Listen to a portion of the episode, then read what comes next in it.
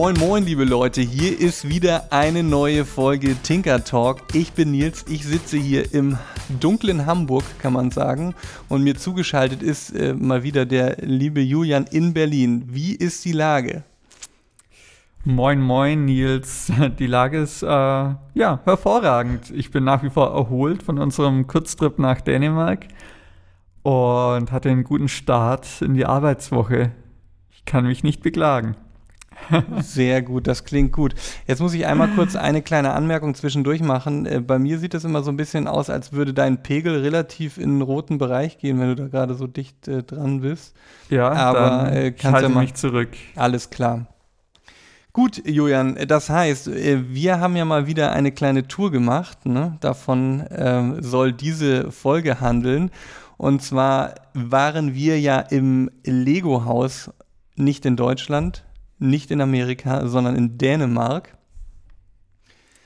Und ähm, ja, vielleicht magst du eigentlich mal sagen, was denn das Lego-Haus eigentlich ist. Was, was kann man denn da eigentlich machen? Was ist das?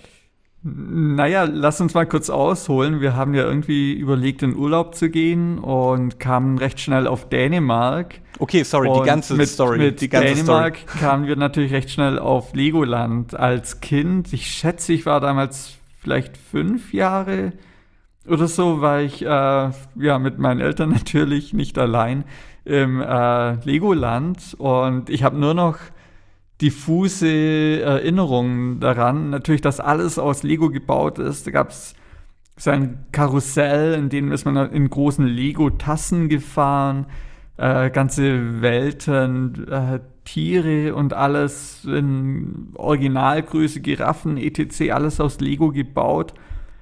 Und ja, da meinte ich, es zu lasst da wieder hinfahren. Und du meintest dann aber, äh, glücklicherweise, hey, ja, aber neben Legoland gibt es auch das Lego Haus, Home of the Brick.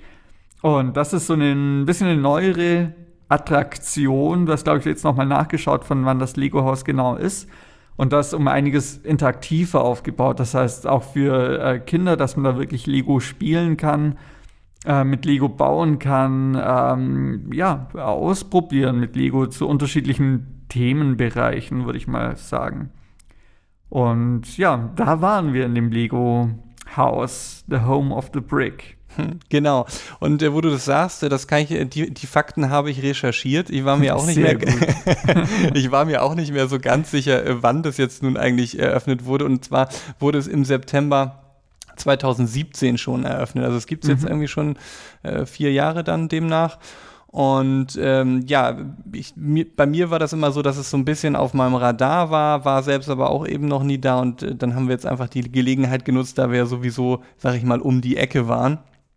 Und äh, ja, vielleicht kann man ja einfach mal anfangen, wie fängt es denn an? Also ich muss ganz ehrlich sagen, als ich das Gebäude gesehen habe, habe ich nicht sofort an Lego-Bausteine gedacht, wobei ich jetzt gerade auf Wikipedia nachgelesen habe, dass auch das Haus sollen eben weiße Lego-Bausteine sein. Ähm, das ist mir jetzt nicht so direkt ins Auge ge gestochen. Was Mhm. sagst du?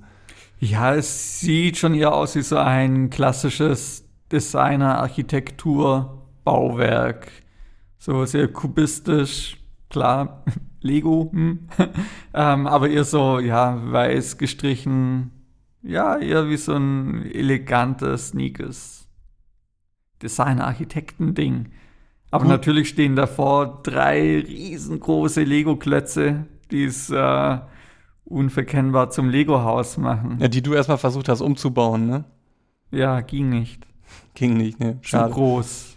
Okay, und dann ist man rein und dann ist natürlich schon mal alles sehr legohaft ähm, anmutend dort. Aber das Erste, was man dann machen muss, ist, sobald man das Ticket eben online bestellt hatte, was wir gemacht haben, äh, da gibt es irgendwie dann Rabatt, sobald man das online macht, äh, geht man an Automaten holt sich dann das eigentliche Ticket, was dann ein Armband ist mit einem RFID-Chip drin.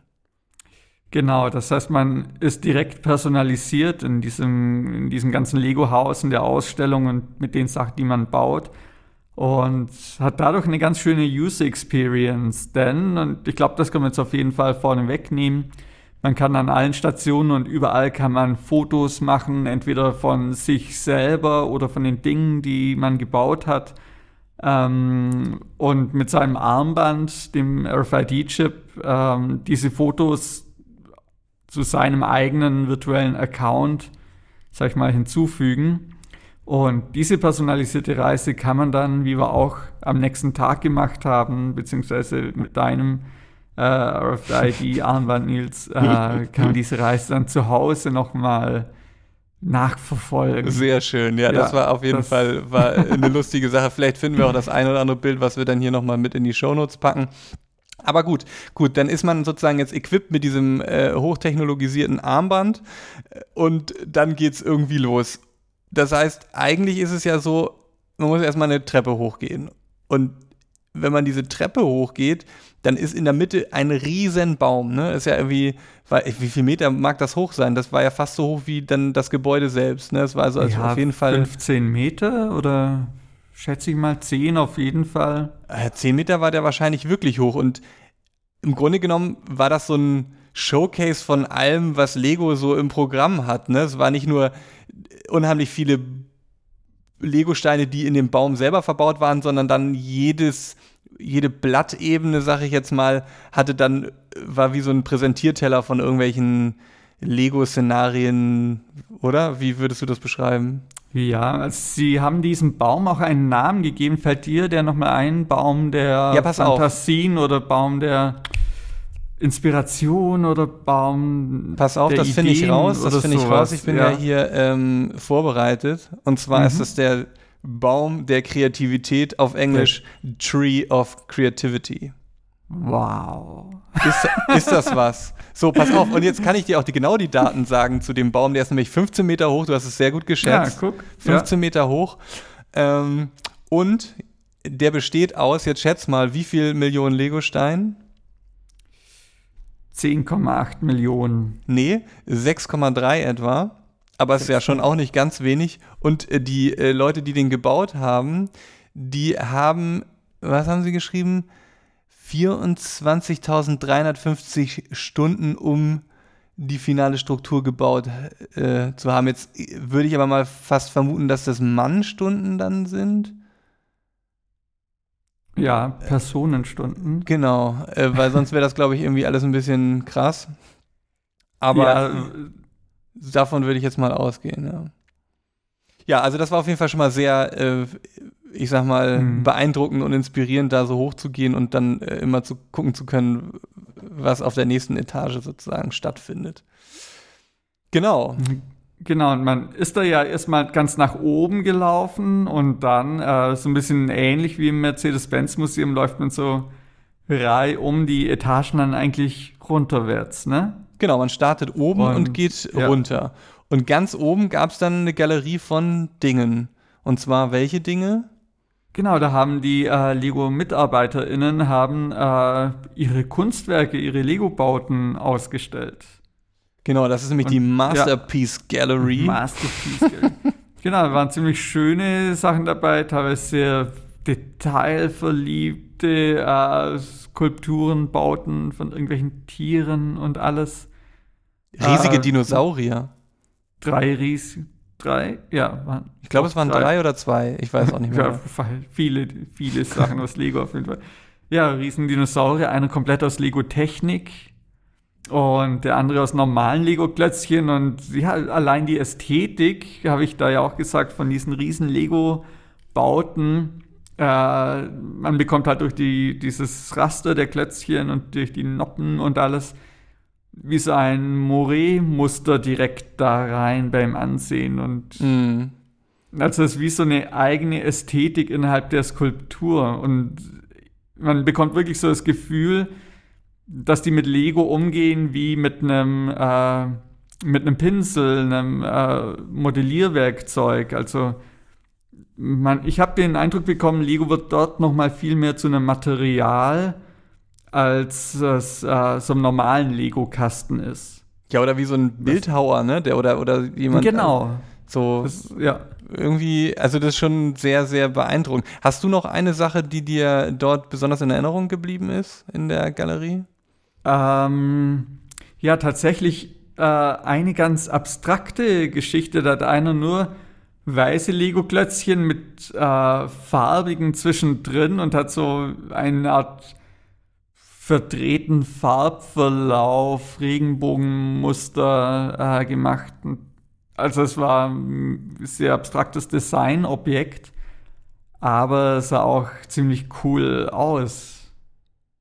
Ja, also ich, ob ich, du das gesehen hast. ich, ich glaube, ich habe das jetzt gar nicht. Favorit? Ich habe das jetzt gar nicht mehr so vor Augen, aber ich kann es mir natürlich ungefähr vorstellen, nachdem du es jetzt so gesagt hast. Mhm. Ja, mein Favorit war eher was sehr Technisches und zwar für mich war es äh, der äh, der, der Kartenhaus-Bauautomat. Da hat mm, jemand ja, äh, auch ja. aus Lego Technik und also auch verschiedenen Motoren und ich weiß gar nicht, ob da dieses Mindstorms Computing mit dran hing, aber am Ende war es so, dass äh, das ein, ein Konst eine Konstruktion war, die in die Höhe fahren konnte und in der Lage war, von einem ich weiß nicht, 100 irgendwas Kartenstapel in ein Kartenhaus zu bauen und wirklich in mehreren Etagen immer verjüngend, verjüngend, ganz nach oben, bis eben nur noch äh, die zwei Karten ganz oben aneinander geklappt stehen als Spitze. Das vollautomatisch baut und ich glaube 56 Minuten brauchte er dafür, um das zu bauen. Man hat ihn nicht in Aktion gesehen leider, aber er stand da und sah sehr ähm, sophisticated aus, so viel kann ich sagen. Ja, das ist dann schon irgendwie auch eine Ingenieurskunst äh, im Lego bauen. Ich glaube, ich könnte maximal die Maschine mit der Abrissbirne für das Kartenhaus bauen. Aber das ist ja auch nicht schlecht. Aber ja, auch das muss ja jemand machen. Wie meinte mal ein Kind bei Tinker Tank, ich glaube, ich bin eher der Mann fürs Grobe. Aber ist doch schön.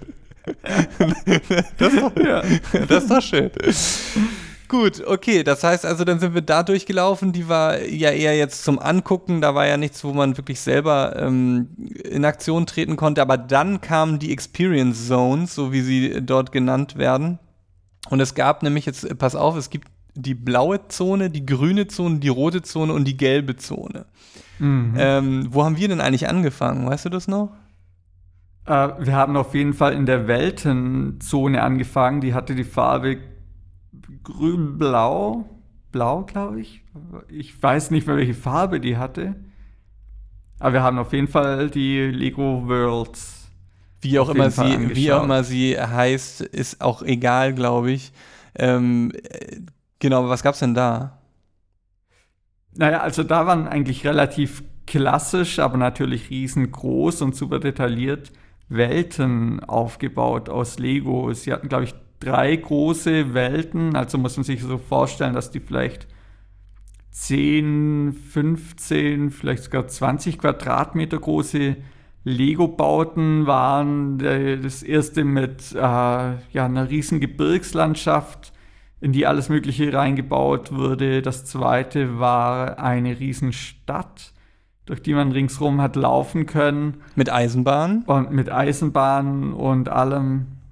Und dann gab es noch eine dritte und das war eine Insel mit Vergnügungspark. Mhm. Ähm, genau. Die drei waren das, oder? Wenn ich das oder richtig erinnere. Noch eine? Nee, ich glaube, das, das passt. Es war, es war mhm. so viel. Ähm, und das war natürlich schon faszinierend. Sie haben diese Welten wie gesagt, mit sehr viel Liebe zum Detail und ja, überall haben viele Lichter geblinkt, geleuchtet, egal ob es kleine Feuer waren oder die Autos, blaue Lichter. Die Gebäude waren natürlich beleuchtet, etc. Ähm, Hubschrauber, Rotoren, alle möglichen Dinge waren animiert da drin, der fahrende Zug sowieso. Mhm. Ähm, und die Soundkulisse war sehr schön gemacht. Die hatten da sogenannte Soundduschen, waren das, glaube ich. Das heißt, sehr lokalisiert, je nachdem, wo man gerade stand vor diesen Welten, hat man eine andere Klangatmosphäre auf den Kopf bekommen.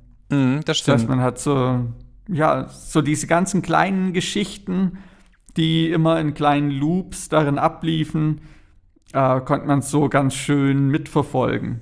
Es gab sogar auch einen Tag-Nacht-Zyklus, daran erinnere ich mich, äh, bei Richtig, der, in der Gebirgswelt. Und äh, was sie eben auch noch gemacht haben, ist, dass sie an die Züge in den beiden Welten, also in den zwei Welten, in dem in der Bergwelt und der Stadtwelt sind ja jeweils Züge gefahren und die hatten vorne eine Kamera drin und man konnte sich dann eben live das Bild angucken auf einem Display, was da auch montiert war, wo die Züge gerade langfahren und konnte da so ein bisschen die, die Welt auch aus der Ich-Perspektive kennenlernen. Mhm. So, das fand ich irgendwie auch ein nettes Detail. Und das hat mich alles so ein bisschen auch an das Modellbahn Wunderland. Das ist natürlich viel, viel größer hier in Hamburg, aber es ist so diese Liebe zum Detail, dass man auch so kleine Gags da reinbaut, irgendwie, dass dann auf einmal so ein Duplo-Monster da auf der Straße steht oder so. Das war irgendwie schon, da gab es, glaube ich, viel zu entdecken und für Kinder ist natürlich total toll. Aber das waren alles ja bisher Sachen, hm, das ist schön, äh, dass man sich das so angucken konnte, aber man konnte selber ja noch gar nicht mitmachen so richtig. Und was war denn eigentlich das erste, wo wir, wo wir dann irgendwie angefangen haben zu basteln? Erinnerst du dich da noch dran? Ja, ja, auf jeden Fall. Äh, die Städte sind einfach eine Wahnsinnsinspiration, finde ich. Also auch, muss ich ganz ehrlich sagen, für meine eigene Arbeit im Theaterbereich und wir hatten ja auch gerade dieses Projekt in Magdeburg mit diesem mechanischen Theater, sprechen wir in einem anderen Podcast mal drüber, wo wir auch eine Geschichte mit ja. Mechanik oder mit mechanischen Figuren erzählt haben. Ähm, ja, war das für mich einfach wahnsinnig inspirierend, wie man ja mit Lego einfach auch diese kleinen, ganzen kleinen Geschichten so schön nachbauen kann. Ja, ist ja so eine Bühne, ne? Für alles so. Total, total. Und ja, man kann wirklich so der Inspiration, der Kreativität, das eigene Geschichten erzählen, total ausleben. Ähm, und das erste, was wir dann gebaut haben, ähm, das waren ja so ja, wie Knallfrösche oder so. Also kleine Tiere konnte man bauen oder grillen. Ähm, also man konnte einfach so kleine Figuren bauen und dann hatten sie so unterschiedliche Stationen, bei denen man diese Figuren, diese Tierchen zum Leben erwecken konnte, indem sie, das eine war so ein, äh, wie eine Art Trampolin, das mit äh, ja, elektromechanisch oder elektromagnetisch in Schwung gebracht wurde. Dann sind die Figuren darauf rumgesprungen. Das andere war so ein Luftkissenbecken, auf wie dem die Figuren dann ne? rumgeschwommen sind, genau. Ähm, ja, das war so ganz witzig, würde ich sagen. Also ich glaube, das ist auch eher für die ja. ganz Kleinen, ne? So, dass ja, es irgendwie, genau. wenn ich das jetzt hier mal, ich versuche das mal rauszufinden und zwar, ähm, hm, welche ich meine, ich habe da so gleich eine Figur gebaut, so ein äh, Tierchen mit einem langen Schwanz dran und so. Und das war für dieses Luftkissen-Ding dann auch gleich zu schwer. also, das habe ich da drauf gesetzt, das kam keinen Millimeter vom Fleck. Ja, das war so ein bisschen, ich glaube, das ist einfach für ganz kleine Kinder, mit denen man dann irgendwie so ein bisschen, ja, weiß ich nicht, irgendwie so ganz, ganz einfache Figuren baut äh, und dann einfach mal so guckt, was passiert. Aber das ist jetzt auch nichts, wo ich sagen würde, dass, ähm, also das glaube ich tatsächlich eher das Bauen ist dann das Kreativere, als das da in ein so ein Becken zu setzen und dann springt das so ein bisschen hoch. Das ist so, ja, ich glaube, das ist so ein bisschen eher um ähm, ja auch anzulocken, ne? Also weil das hat ja auch irgendwie Geräusche gemacht und da hat sich irgendwie was bewegt und ich glaube, sowas ist immer gut, um, um, um Leute dann halt auch irgendwie ranzuholen und zu gucken, so was passiert da jetzt, ich will auch mal was bauen. Aber ich glaube so, dass der eigentliche, der eigentliche Knackpunkt ist ja, dass man halt einfach dort vor Ort unheimlich viel Lego hat ähm, mhm. und das dann selber einfach in die Hand nimmt und damit baut. Oder wie siehst du das? Genau, also man, man hat ja einen unendlichen Vorrat an Lego dort. Und was einem eigentlich nur fehlt, ist die Zeit und die Gemütlichkeit, um in so einen Flow zu kommen, um wirklich ja, künstlerisch mit Lego in einen Lego-Prozess zu gehen. Mm. Ich meine, ja, das, das wäre ja ganz schön irgendwie, wenn man da auch für Erwachsene den Raum hätte oder eine Art Atelier hätte. Also jetzt spinne ich wirklich mal, wenn es die Möglichkeit gäbe, sich für zwei Wochen in ein Lego-Atelier einzumieten, in dem man den unendlichen Vorrat an Lego-Steinchen hat. Den die dort haben. Mal Wie meinst du den? Den die eben dort haben. So. Die, genau, den die dort haben. Und ja, einfach in einen künstlerischen Schaffensprozess mit Lego kommen. Ja, aber gut, äh, ich schweife in Lego-Träumen ab.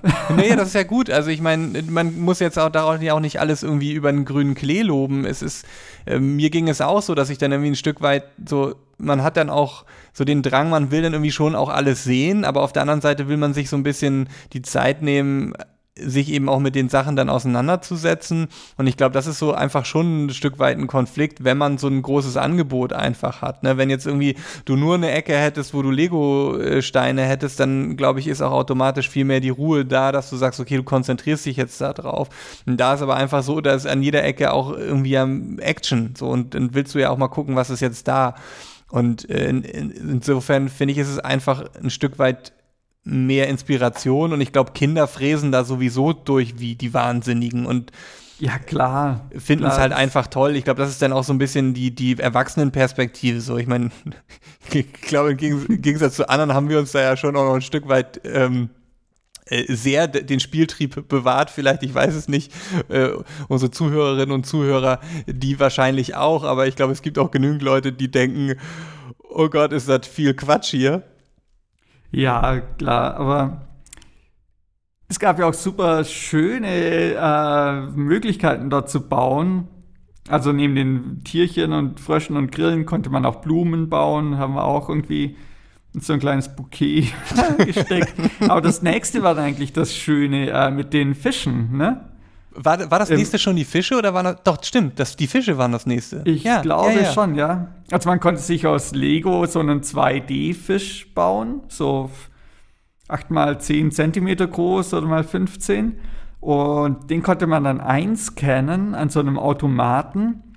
Und wenn es funktioniert hat, bei mir ging es leider nicht, äh, bei Nils, bei dir ging es ja ziemlich gut. Ja, du hast dich mal wieder nicht an die dann, Konvention gehalten wahrscheinlich. Ja, nee, tatsächlich. äh, sprechen wir gleich darüber.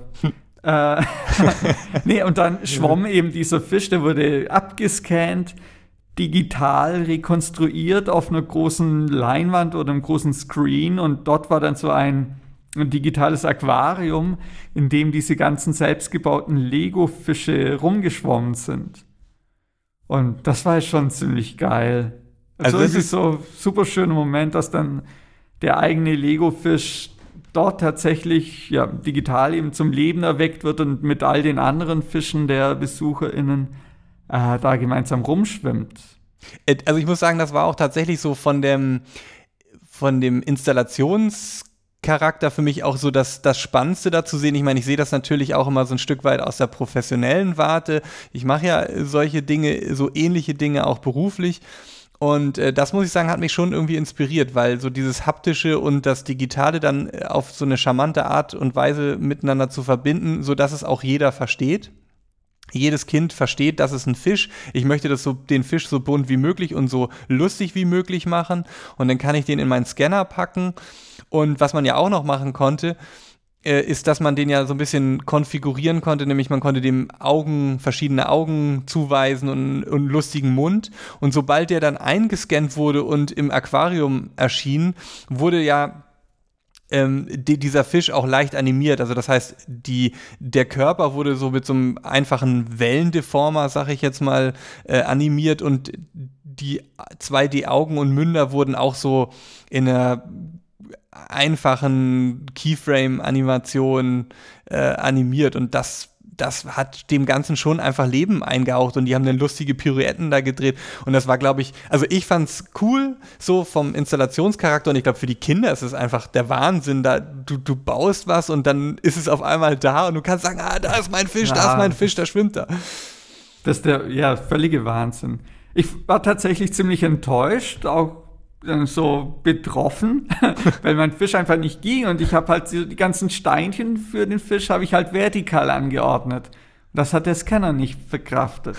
Aber stimmt, das stand, das stand so explizit nicht da. Es war eigentlich nur die Abmessungen, die da waren. Ne? Äh, also genau, die Abmessungen und ja, man muss den Fisch dann da unten draufklicken. Das war schon irgendwie klar, dass man den horizontal, sag ich mal, aufbauen musste. Aber ja, so ja, also so viel Freiheit muss ja gerade beim Lego-Spielen sein, dass ich da irgendwie das Ganze um 90 Grad drehe. Du hast es sofort zerstört. Naja, ich, genau. Damit habe ich es bezahlt, genau. So wurde ich direkt abgestraft von Lego persönlich. Nun ja, aber betroffen äh, sind wir dann ja weitergegangen. genau, und da waren wir eigentlich auch ein bisschen betroffen jetzt weiß wirklich nicht mehr, wo, wo wir als nächstes hin Ja, ich sag nur Autos. Autos, Autos bauen, ja. Autos ja. bauen. Ja, zwischendurch, also es gab noch irgendwie so ein Free Building Space, Design World oder so. Aber da war eben aufgrund von Halloween gerade alles so gebrandet und es gab nur orangene Lego-Klötzchen und es waren auch nur orange gebaute Kürbisse ausgestellt, sodass man da auch so ein bisschen arg darauf gepicht war, äh, orangene Kürbisse zu Halloween zu bauen. Ja, stimmt. Und das haben wir ja übersprungen, weil es uns beiden zu albern war. Aber fand ich auch so ein bisschen schade, dass sie, ja, dass dort nur Orange gab. Ja, es gab ja noch den anderen Free Building Space, der äh, einfarbig war, war das grün oder? Aber das waren nur so diese grau-grünen Teile. Genau. Äh, und damit Und hat man hätte ja, Entschuldigung, so die eher die schlichten Dinge gebaut, ne? Also da ging es ja, glaube ich, Mhm. eher um die Form als dann um die Farben. ja, ich hätte ja ganz gern irgendwie mich an einem äh, Oktopus versucht zu bauen. Aber dieses Grau, das hat mich einfach dafür nicht angesprochen. Das hätte dann so tot ausgesehen. Das wollte ich nicht. Okay, äh, also hast du eine Ausrede gefunden. Ja, davon abgesehen, dass ich, dass er wahrscheinlich richtig mies geworden wäre. Ne, Vor Dingen, was wir da ja, auch noch, nee, ist jetzt, man hat ja da so diese ganzen Vorbilder da plötzlich, wie geil man organische Formen aus Lego bauen kann, wenn man nur groß genug denkt und alles. und wenn man es selber versucht, dann wäre es wahrscheinlich so, wow, fuck. no way. Genau, Aber- dann haben wir uns ganz klassisch an kleinen Lego-Autos versucht. Aber vorher haben wir noch eine Sache versucht und da muss man einfach sagen, da sind die wirklich auf Zack und merken es. äh, es gibt ja noch diesen bunten äh, riesen Wasserfall. Wasserfall. Äh, Ja. Also der, der, der kommt irgendwie von ganz oben aus der Decke und kommt in verschiedenen Farben dann runter in den Becken und da sind dann auch irgendwie an der Umrandung irgendwie äh, ja, also ganz viele Details irgendwie äh, hingebaut und wir haben gedacht, jetzt bauen wir da einfach mal weiter. Genau, also es ist ein statischer Wasserfall aus Lego gebaut. Also Okay. es fallen nicht die Klötzchen runter, Das wäre gut. sondern es ist so ein, eine, ein Standbild eines Wasserfalls aus Lego gebaut, dreidimensional. Ja, und es machte den Eindruck, als dürft, also wir haben gedacht, wir bauen da noch was Schönes dazu. Das scheint aber an der Stelle nicht so gedacht zu sein, denn äh, wir Nee. wurden direkt beobachtet und es wurde direkt mitbekommen, dass wir da was hingebaut haben und das wurde auch instantan entfernt. Äh, aber wir wurden nicht Rücken angemeckert. zugedreht haben. Nee, wir wurden nicht angemeckert. Wir wurden angelächelt. Es wurde schön auf Dänisch Hi gesagt von der netten Dame. Also das haben die schon routiniert raus. Also Und dann lief sie hin, hat unsere Klötzchen wieder weg. Und ich muss sagen, äh, wir hätten testen müssen, ob sie wirklich weiß, welche Klötzchen von uns sind und wie gut sie diesen Wasserfall kennt. Also du meinst, dass man sozusagen äh, mit der gleichen Farbe ein bisschen weiter gebaut hätte an einer Stelle, sodass es eher ein Genau, ich glaube, bisschen richtig subtiler. platziert wäre es nicht aufgefallen. Okay. Naja, gut. Ja. Okay, dann die Autos. Was haben wir Genau. gemacht? Sprungschanze war's, ne? Ja, das sind so Sprungschanzen aufgebaut. Man hat ein riesen Becken Lego mal wieder mit Rädern, mit Achsen, mit Klötzchen, in dem man halt Autos bauen kann. Und wir dürfen jetzt ja nicht zugeben, dass unsere ersten Revisionen total versagt haben. Eigentlich haben alle Revisionen haben- total versagt. Also meine letzte, muss ich zugeben, hat ziemlich gut funktioniert. Ich bin zwar nie durch dieses äh, runde Zielloch gekommen, weil ich immer von der Bahn abgekommen bin, aber sie ist die Schanze runtergerollt.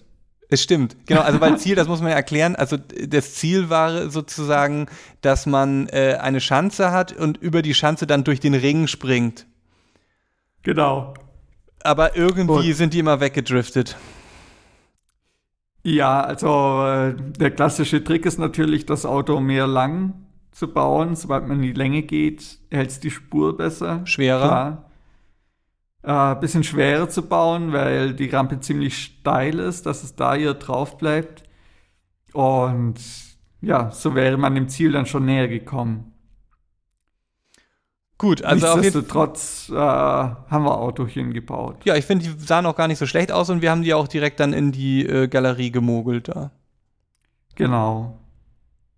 Also man kann all seine Bauten, die Fische, die man gemacht hat, alles kann der direkt ausstellen. Das ist ja das Schöne daran.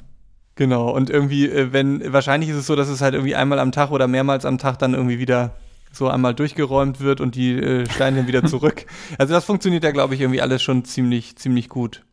Okay, dann von den Autos sind wir weiter. Ich glaube, dann haben wir uns dieses, diese etwas, ich sag mal, interessante Roboter äh, Honig äh, Ernte Simulation angeguckt, oder?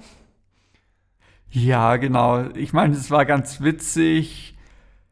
Bisschen auch overengineert, würde ich mal sagen. Man konnte so Roboter steuern, die auf so einem Feld rumgelaufen sind. Das wurde alles richtig crazy von oben getrackt äh, und mit Beamern diese Welt unten bespielt. Und man hat, äh, ja, man musste Blumen pflanzen mit den Robotern, die digital durch die Projektion äh, dann gewachsen sind um äh, den Bienen, die da digital rumgeflogen sind, äh, die Pollen für ihren Honig zu geben. Ja, ich glaube, der, der Witz daran war es ja so ein bisschen, dass du zum einen in der Lage bist, einen Roboter zu steuern und dann so ganz leichte Anflüge von Programmierung damit einfließen. Nämlich, was man ja machen konnte, ist mehrere Schritte äh, kombinieren in einer Pipeline. Also das heißt, es war dann irgendwie immer äh, du musstest bohren, du musstest sehen, du musstest wässern und äh, du musstest äh, Wasser, wenn dein Wassertank leer war, musstest du zum See fahren und nachtanken und dann konntest du eben noch immer einen Schritt vor und einen Schritt zurück und die Gradzahl, in welche oder wie viel Grad sich der Roboter nach links und nach rechts und dadurch konntest du viele Dinge schon im Voraus programmieren. Ich glaube, das waren insgesamt acht Schritte oder so, die du im Voraus planen konntest und dadurch hattest du ja so einen Zeitvorteil letztendlich und ähm, so ein bisschen logisch vorausdenken, wie oft kannst du äh, Wasser mh, hm, verwenden, bis du dann wieder nachladen musst und so. Das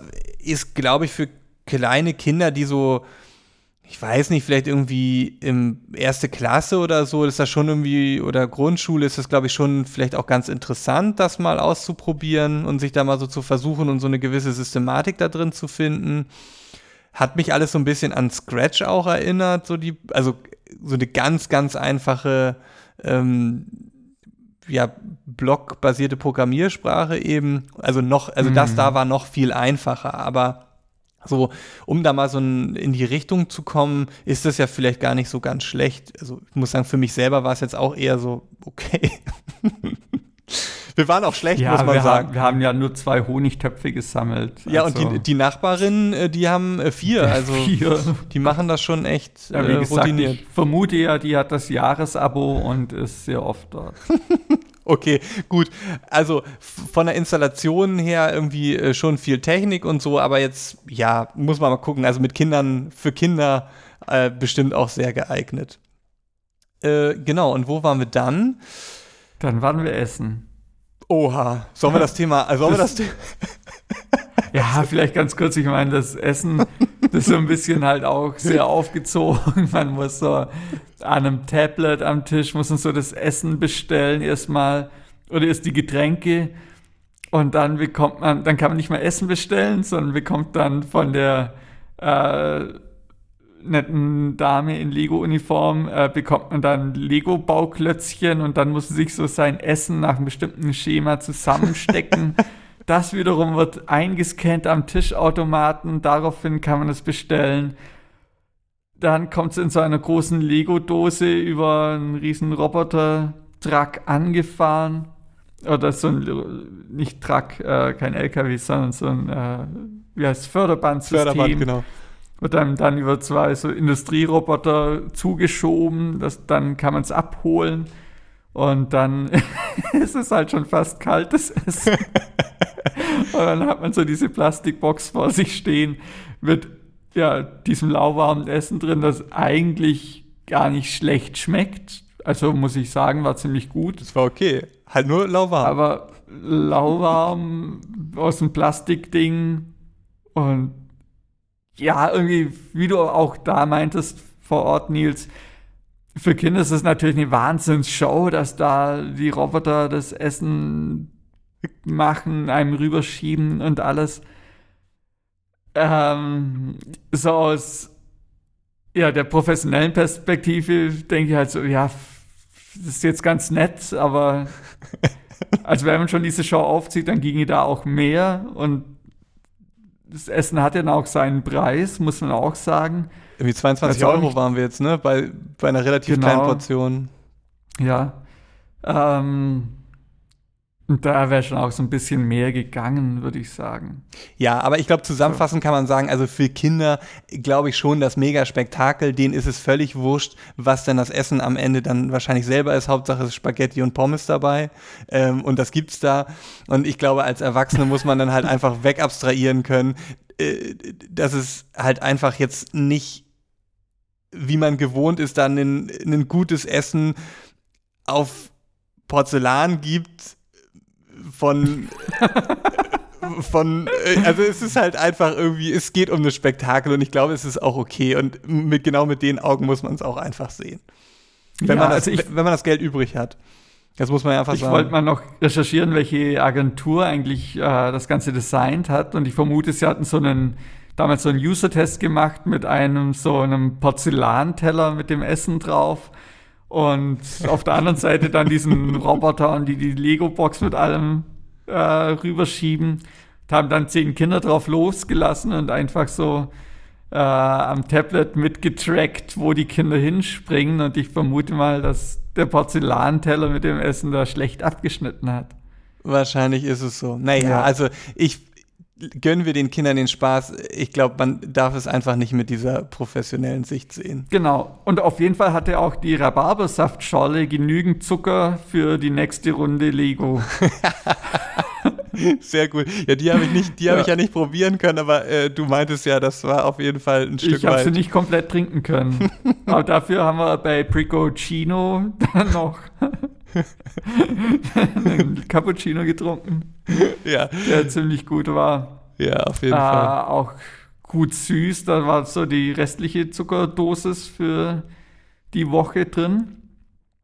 Und dann ging es weiter. Wir sind erstmal in die Lego-Galerie ganz nach unten, was eigentlich so schön das äh, Museum, die Geschichte Legos war, wie Lego ja mittlerweile in der vierten Generation geführt mhm. wird von, ähm, jetzt bist du mit den Fakten wieder äh, dran, Nils. Äh, ja, Moment, lass mich kurz sagen. Also auf jeden Fall ähm, wurde das von, wurde ja sozusagen Lego gegründet von äh, der Christiansen-Familie.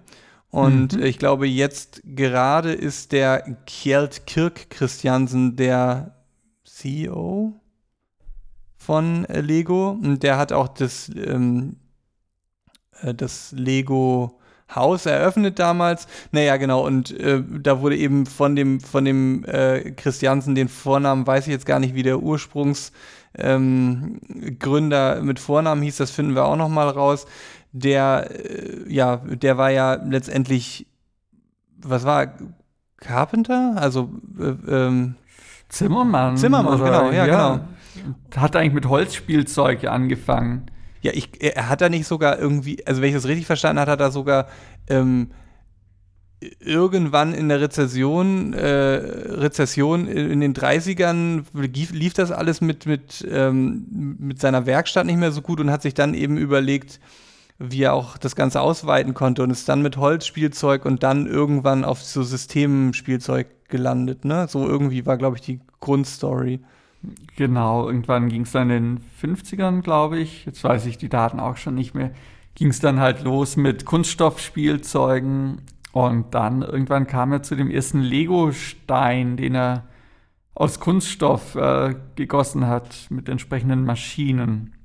Genau, und dann haben sie ja irgendwie, ich glaube, der, der, der Clou war dann ja, weil dann die, das Feedback war, dass die immer nicht so gut ineinander gehalten haben, dass sie dann irgendwie dieses, diese, diese ähm, Röhren da noch mit reingebaut haben in diese Achtersteine, damit die wirklich fest aufeinander halten, aber sich trotzdem gut wieder voneinander lösen lassen. Und diese ganze Geschichte wird da doch sehr nett mit, mit Videos, mit äh, Zeitungsausschnitten, mit, äh, ja, natürlich auch Lego-Bausätzen relativ gut dokumentiert dann. Oder? Wie, genau. wie siehst du genau. das?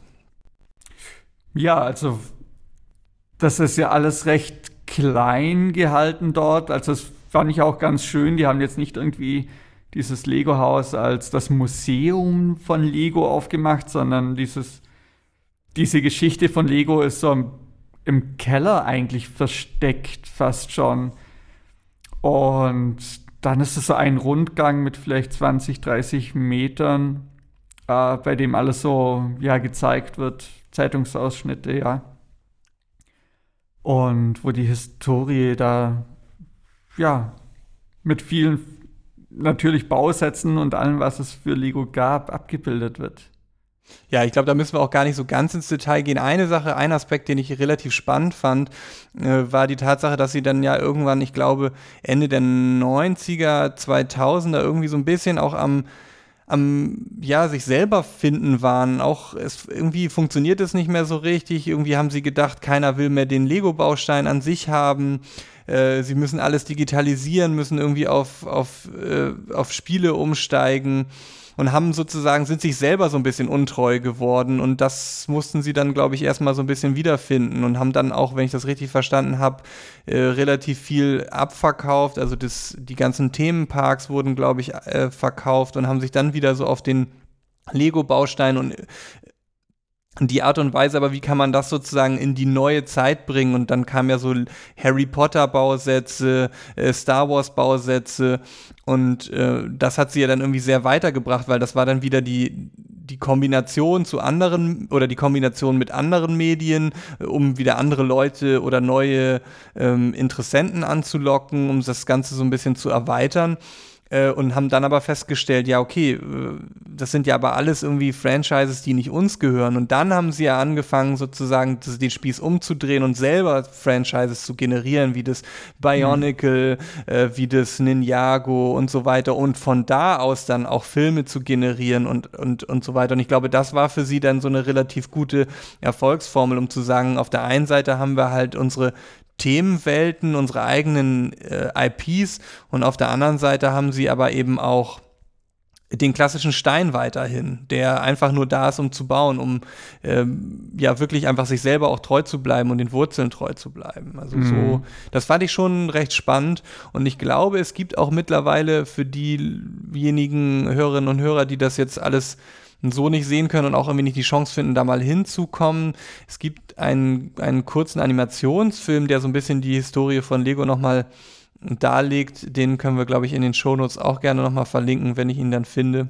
Und dann können wir das, glaube ich, auch jetzt mit der Historie da mal so äh, sein lassen. Äh, aber es gab ja noch die Baukästen. Das ist ja vielleicht auch nochmal ganz genau. interessant. Ähm, also innen drin äh, in dieser Galerie gab es, äh, ja, war ja so ein Terminal, an dem eigentlich alle Lego-Baukästen, die es jemals gab, äh, konnte man raussuchen und auch wieder über sein Armband mit RFID-Chip konnte man so schauen, was hatte man eigentlich alles äh, in seiner eigenen Kindheit an Lego-Baukästen. Und da wurden schon schöne Erinnerungen wach, muss ich sagen. Also ich habe mich an den, äh, hatte ein so ein Lego-Technik-Fahrzeug, so ein roter Rennwagen war das. Der hatte auch so einen V4-Motor oder V6-Motor, weiß schon gar nicht mehr, der halt auch wirklich so seine Zylinder bewegt hat. Da war sogar so eine kleine Dreigangschaltung drin, die wirklich so die Zahnräder umgelegt hat mhm. und auch gemerkt hat, dass der dann schwerer läuft und leichter läuft, genauso wie so eine Achslenkung vorne und alles so ein super krasses Modell, so aus Lego. Oder ja, so einen Baggerkran mit Hydraulik, Lego Pneumatik, so mit einem kleinen Motor, der so einen Kompressor dran hatte. Sowas äh, hatten wir da, ein Flughafen, Polizeistation, natürlich Piratenschiff. Wow. Mein Gott, also auch gedacht, so was haben meine Eltern eigentlich so alles an Lego gekauft, so oh mein Gott. Und äh, das habe ich dir noch gar nicht erzählt, Nils, aber als ich vor, ja, jetzt kommt es wirklich, als ich vor ein, zwei Jahren zu Hause war, äh, habe ich ja tatsächlich bei meiner Mutter geplündert und so zwei Säcke Lego mit nach Berlin genommen und die habe ich hier in der Schublade. Sehr gut. Das nächste Mal, ja. wenn ich da bin, bauen wir das größte Piratenschiff der Welt. Ja, da, das wollte ich ja. dir nämlich gerade noch fragen. Und zwar, ähm, Bausätze ist ja so das eine, aber was hast du denn in deiner Kindheit, in deiner Jugend, was hast du denn so gerne ge selber gebaut? Also gab es irgendwie eine Sache, die du, wenn du selber Sachen konstruiert hast, die du gerne gebaut hast? Also ich erinnere mich, dass ich auf jeden Fall Städte gebaut habe. Mhm. Und äh, ja, in diesen Städten eigentlich äh, irgendwie gespielt habe. Das war das eine und das andere war aber auch so Abenteuer Robin Hood-Style. So Zeugs habe ich irgendwie auch gern gespielt und gebaut. Die Lego-Figuren hatte ich dann auch oft so in den Pflanzen drin und so, dass die da so in Baumhäuser und so gebaut. Ja, solche Sachen erinnere ich mich noch. Das ist cool. Und wir hatten die auch draußen im Garten so. Also, das war eigentlich schon ganz geil. So in der Natur draußen mit Lego zu spielen. Und habt ihr auch Stop-Motion-Filme gemacht? Nee, dafür hatten wir tatsächlich auch einfach die Technik gar nicht. Ich also in der Zeit, als ich mir als Kind eine Kamera gewünscht habe, um solche Sachen zu machen, gab es irgendwie bei uns niemanden in der Familie so, der oder die so eine VHS-Kamera hatte. Dafür waren wir zu wenig technisch unterwegs. Ja, ich erinnere mich daran tatsächlich, dass wir, also ich glaube, wir haben es tatsächlich nicht mit Lego, sondern mit der Konkurrenz Playmobil gemacht, was ja eigentlich total doof ist, weil sich die Beine ja nicht separat bewegen lassen. Aber da haben wir dann, äh, weiß ich, mit einer Kamera von einem Kollegen oder äh, besser gesagt von dem Vater haben wir dann, du, das gab ja nicht so ein einen Frame aufnehmen, sondern du musstest dann ja irgendwie immer kurz einmal äh, auf Record drücken und dann wieder anhalten. Und das war dann natürlich oh irgendwie immer so Pi mal Daumen. Und dann war jeder Frame quasi immer unterschiedlich lang und eigentlich die totale Katastrophe, aber das hat, hat unheimlich viel Spaß gemacht. Und das hat dann ja, ich sag mal, irgendwie in den 2000er äh, auch nochmal total die Renaissance erfahren, dass man äh, so Stop-Motion-Filme machen kann. Übrigens auch eine Station im Lego-Haus, die man machen kann, die wir aber übersprungen haben weil wir dann irgendwie, glaube ich, äh, nicht mehr so ganz aufnahmefähig waren. Ähm, aber das, das andere, was ich noch. Völlige Reizüberflutung. Ja, es war totale Reizüberflutung, ja. völlig fertig. Ich meine, wir waren da ja viereinhalb Stunden oder so dann am Ende. Und wir ne? waren auch durch danach. Wir waren wirklich durch. Äh, aber was ich kurz sagen wollte, noch was ich gebaut habe, gerne, also waren Züge. Ich habe nämlich von meinem Cousin, wenn ich das richtig erinnere, wirklich so eine der ersten Iterationen der Lego Eisenbahn und zwar relativ viele Schienenteile vererbt bekommen. Und dann gab es, das Schöne war ja, dass du sozusagen einen Triebwagen hattest und das war letztendlich auch, ja, da war ein Motor drin, der hatte dann zwei Stromabnehmer, dann gab es diese doppelte Stromschiene in der Mitte, die du immer mit verlegen musstest mhm. und damit wurde dann der Motor angetrieben und du, aber letztendlich war das nur so ein fahrender, eine fahrende äh, Lego-Platte, eine schwarze, auf der du dann drauf aufbauen konntest, was du wolltest. Und ich fand es total cool, immer Züge zu bauen. Und ich war damals irgendwie ein unheimlich großer Fan vom ICE. Ich weiß auch nicht warum. Ich hatte, ich hatte, auch, eine, ich hatte auch eine kleine Modellbahn und das Ding war, dass ich äh, die, diese, diese, diese Bahn die, diese, diese Modellbahn, die war, habe ich von Verwandten aus der DDR damals zugeschickt bekommen und die, da gab es natürlich für dieses Schienensystem, gab es natürlich kein ICE, weil es eben die DDR war und äh, deswegen wollte ich aber immer unbedingt eine ICE, ein ICE haben und den habe ich dann immer versucht mit Lego mir dann da drauf zu bauen. Der war dann auch immer rot, weil ich irgendwie nur rote oder nur rote so schräge Steine mhm. habe ich immer so diese Dachziegelsteine genommen, weißt du, und die, um das so ein bisschen anzuschrägen vorne das war, äh, ja, das war für mich immer das Highlight. Und dann habe ich, also es war wirklich eine sehr schöne Erinnerung bei meinen Eltern im Büro. Die hatten früher in, in einem Büro zusammen. Meine Mutter hatte einen Schreibtisch und mein Vater hatte dort einen Schreibtisch. Und ich durfte dann, während die gearbeitet haben, durfte ich dann in diesem großen Zimmer äh, quasi zwischen deren Schreibtischen und zwischen deren Beinen durch immer meine Lego äh, Bahnstrecke bauen.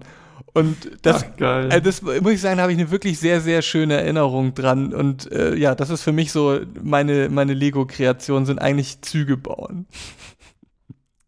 Ja, nice. Da war mein Bruder tatsächlich auch großer Meister. Der hatte auch so viel äh, Lego-Eisenbahn. Ja. Gut, dann äh, kommen wir mal so langsam irgendwie zum, zum Ende, zumindest mal vom Lego-Haus. Das heißt, dann kommt man da aus dem Keller wieder raus. Äh, da gibt es auch noch ein kleines Kino, wo dann irgendwelche Dokumentationen laufen oder irgendwelche Ninjago-Filme. Mhm. Und dann war ja sozusagen beim Ausgang auch nochmal eine interessante äh, Attraktion, nämlich konnte man dort sehen, wie die Lego-Steine hergestellt werden. Genau, also war eine äh, Spritzgussmaschine, die live in Echtzeit praktisch Lego fabriziert hat. So, super cool. Man hat halt gesehen, wie oben in einem großen Pottich das Kunststoffgranulat drin ist. Äh, ABS ist der Kunststoff. Und der wurde da drin erhitzt. Äh, und im Spritzgussverfahren wurden Lego-Steinchen, so die ganz klassischen 4x2er, äh, wurden da hergestellt und sind unten rausgefallen. Und man konnte sich dann äh, so ein Päckchen mit sechs Stück davon, mit sechs von diesen roten Klötzchen mit nach Hause nehmen. Und gleichzeitig ähm, war da der Vermerk dran, dass man, jetzt müsste ich gerade noch mal auf dem Päckchen schauen, fast eine Milliarde Kombination äh, man damit zusammenstecken kann mit diesen sechs Klötzchen. Also ich glaube, die Bedingung ist, wenn ich das richtig sehe, dass mindestens immer eine Verbindung immer aus zwei Pinökeln besteht. Also du kannst das jetzt nicht, mhm. ich glaube, nicht irgendwie auf eine Kante stecken, sondern das müssen immer zwei, aber egal wie, in welchem Winkel, also ähm, du die aneinander steckst, diese alle Möglichkeiten, die es da gibt, es waren, glaube ich, knapp eine Milliarde, irgendwie, was weiß ich, 900 Millionen oder sowas. Ähm, hat mal irgendein Mathematiker mal durchkalkuliert? Mathematikprofessor. Bestimmt Mathematikprofessor, damit haben sie geworben. Ich, ja. Ja, ja, genau. Ähm, und ja, am Ende hat man noch so, auch über sein RFID-Band hat man noch so eine äh, Mitgliedskarte bekommen und einen Ausweis, so die klassische Plastikkarte mit seinem Namen und auch quasi seiner persönlichen Kombination, wie man diese Klötzchen zusammenstecken kann. Ja, es war nett. ich habe mir die meine Kombination noch nicht zusammengesteckt. Die ist halt auch einfach so super random, muss ich zugeben. Ja, ich muss auch sagen, aus ähm. sechs Steinen, also es ist jetzt wirklich auch random, es ist jetzt nicht irgendwie eine, die Sinn ergibt, sondern es ist einfach nur zusammengesteckt. Und ich glaube, da geht es halt einfach nur um so, wow, eine Milliarde Möglichkeiten. Aber ja, da muss ich auch sagen, dass es so ein bisschen, hm, ob Kinder, also da denke ich, ich kann das so abstrahieren und sagen, so, ja, wow, stimmt, das ist schon relativ viel. Aber es ist jetzt nicht, dass es optisch irgendwie besonders viel hermacht und ob da nun ein Kind so viel mit anfangen kann, das weiß ich jetzt auch nicht. Aber trotzdem, ja, irgendwie eine nette Idee irgendwie fehlt mir aber ein bisschen der Twist. An ja, der Stelle. Ging mir, ging mir genauso. Da fand ich es viel. Wir, wir haben es ja ganz, äh, ganz schlau gemacht. Wir sind nämlich zum Mittagessen einmal rausgegangen ins Restaurant, sind dann wieder rein. Und darf man das hier öffentlich sagen, dass ja, wir zweimal, zwei, zweimal sechs Steinchen mitgenommen haben? Wow. Wow. also, also wir haben noch mehr Möglichkeiten. Lego Haus jetzt äh, wegen uns pleite geht, dann ja. Das hoffe ich nicht. Das also hoffe ich hoffe es auch nicht, aber wir haben ja tatsächlich zweimal sechs Steinchen mitgenommen. Ja, also auf jeden Fall. Nun gut. Das war, das war so das Lego-Haus. Ich glaube, damit können wir das auch mal so so äh, grundsätzlich mal zu Ende bringen. Aber empfehlen würde ich es auf jeden Fall. Nehmt eure Kinder, klemmt eure Kinder unter den Arm, geht dahin. Die werden auf jeden Fall Spaß haben. Und wenn ihr irgendwie im Herzen äh, auch ein bisschen noch den Spieltrieb habt, dann äh, habt ihr da auch Spaß. Ähm, mhm. Ich würde jetzt noch eine Sache anbringen wollen, und zwar eine Sache, die du mir ja mal geschenkt hast, denn ich würde ja gerne eine neue Kategorie in diesem Podcast einführen. Ich weiß noch nicht, ob du damit einverstanden bist oder nicht, aber ich, ich fange jetzt einfach mal damit an, und zwar, ähm, ob es was mit dem aktuellen Thema zu tun hat oder nicht. Das muss, muss gar nicht sein. Es geht aber darum, einfach nochmal so einen kleinen Tipp am Ende der Folge zu geben, geben jeder. Ähm, und ich möchte jetzt einen Tipp geben, der hat sogar ein bisschen was mit dem aktuellen Thema zu tun, nämlich einen, äh, einen Buchtipp von Stefan Aumüller, Lego Hacks heißt es. Und das hast du mir ja zum Geburtstag geschenkt, ich glaube vor zwei Jahren. Und äh, das ist dieses Buch hier. Ich halte es mal in die Kamera, auch wenn das natürlich kein Mensch sehen kann. Äh, werde das aber auch in den Shownotes verlinken. Und zwar verbindet das so ein bisschen unsere äh, Elektronik-Hackereien mit, äh, mit Lego. Und da äh, die, wie soll man sagen, die Lego Mindstorms, was ja so die Roboter-Baukästen sind, auch relativ teuer sind, ist das hier vielleicht mhm. auch eine ganz gute Alternative. Nämlich, hier sind Bauanleitungen, wie man äh, Lego-Technik bzw. Lego mit Arduino Mikrocontroller Boards verbindet. Das heißt, man kann zum Beispiel einen fahrbaren Roboter machen, äh, bauen. Ich kann mal so ein bisschen aus dem Inhaltsverzeichnis vorlesen, was es da so alles gibt. Mit Ultraschallsensoren, einen Roboter, dass er weiß, wo er langfahren äh, kann, dass er irgendwie eine Linie erkennt und an der Linie lang fährt. Dann gibt es eine Überwachungskamera. Es gibt den Schokoriegeltresor, was auch immer da gemacht wird. ähm, Linienverfolger, was ich auch gesehen habe, was ich eigentlich sehr, sehr schön finde und was ja auch so im Tinker Tank Spirit ist, der Spirograph. Das heißt, man baut sich einen Mini-Roboter, in dem man dann einen, äh, einen Filzstift zum Beispiel einstecken kann und dann äh, in der Lage ist, mit dem äh, auf Papier zu zeichnen und äh, ja, geometrische Figuren dort zu zeichnen. Und das Ganze ist eben mit Bauanleitung und mit Quellcode gespickt und ich glaube, das ist so für, ich glaube, Kinder, ich würde mal sagen, so ab 10 vielleicht, 10, 12. Mhm. Ja, oder auch Kinder, also als Kinder mit ihren Eltern. Genau, also so, das würde also, ich natürlich immer ich glaub, sagen. Da also, kann man irgendwie einen ganz geilen Kontakt auch zu seinem Kind äh, finden, wenn man selber gerne irgendwie bastelt und das Kind so aus Lego die Mechanik macht, man da dann irgendwie mit Arduino ähm, ja, die Logik, die Intelligenz dazu noch macht, das ist ziemlich geil. Und vor allen Dingen, es bedeutet halt, man muss jetzt nicht irgendwie unbedingt ein komplett neues Set kaufen. Wenn man eh schon ein bisschen Lego hat, ist man da ganz gut ausgerüstet. Man muss dann vielleicht nochmal einen Schrittmotor dazu kaufen, aber das sind alles Sachen, die man, denke ich, irgendwie im Bereich 50, 60 Euro zusätzlich äh, sich gut äh, dazu leisten kann. Und eine Sache, die würde ich hier gerne noch erwähnen, was ich ziemlich lustig finde, da wir uns ja, glaube ich, vor Ort darüber unterhalten haben. Denn hier wird auch empfohlen, wie man nämlich seine eigenen Lego-Konstruktionen mit einer Anleitung versehen kann. Und da gibt es nämlich zwei Tools. Ich glaube, die sind sogar Open Source oder zumindest frei verfügbar. Es gibt nämlich das LD-Cut und mit dem LD-Cut kannst du deine eigenen Konstruktionen auf Basis der vorhandenen Lego oder der verfügbaren Lego-Teile bauen. Mhm. Und dann gibt es das LPUB 3D und damit kannst du dann auch noch deine zusätzlich. LPUD 3D, klar. Nimm es einfach mal so hin, den Link werde ich schon auch noch in die Shownotes pa pa ja. packen. Äh, und damit kann man dann nämlich wirklich irgendwie richtig professionelle Bauanleitungen bauen. Also das heißt, wenn die Hörerinnen und Hörer da Ambitionen haben, sind den Grenzen, sind den Grenzen keine Grenzen gesetzt. Nee, was wollte ich sagen? Ist der genau, äh, Kreativität. Der Fantasie, ja. Und um da noch eins draufzusetzen, haltet euch fest, ähm, genau, äh, auch ich habe da noch eine Inspiration zu einer Website und ich muss zugeben, ich muss die URL äh, noch mal kurz suchen.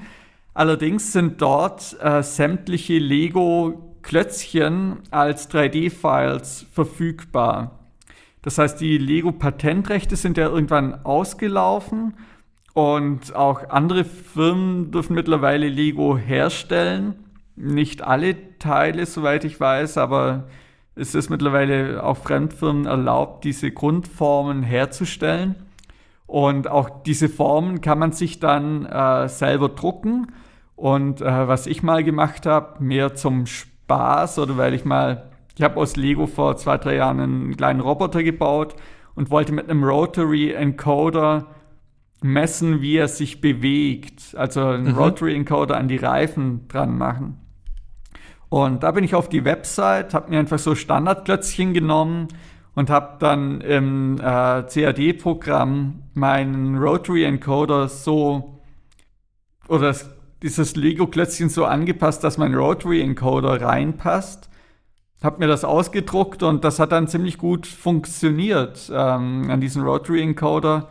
Also dieses Teil, das eigentlich nichts mit Lego zu tun hat, dann mit Lego zu verbinden.